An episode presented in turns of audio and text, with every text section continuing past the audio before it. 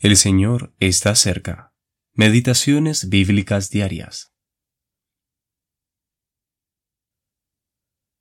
Ya está en acción el misterio de la iniquidad, solo que hay quien al presente lo detiene, hasta que Él a su vez se ha quitado de en medio.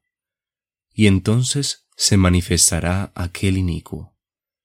Segunda de Tesalonicenses, capítulo 2, versículos 7 y 8.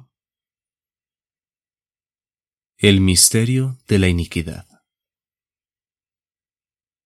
El apóstol Pablo expresa su alegría al escribirle a sus amados hermanos en Tesalónica, debido al crecimiento de su fe, la cual se evidenciaba en su amor unos por otros.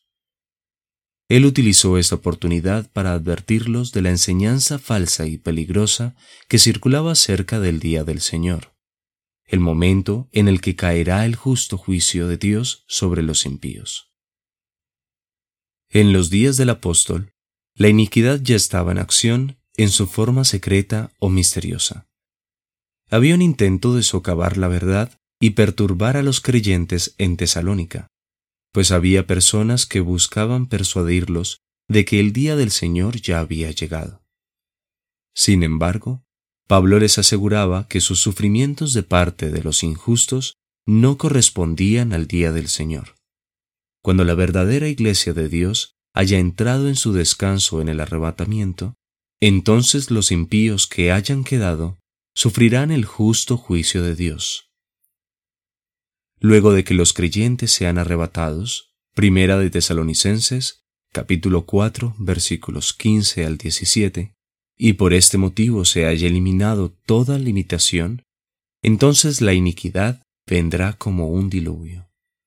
Entonces el hombre de pecado, segunda de Tesalonicenses capítulo 2 versículo 3, el inicuo, se manifestará, exaltándose a sí mismo como Dios, sentándose en el templo de Dios y queriendo tomar el lugar de Dios.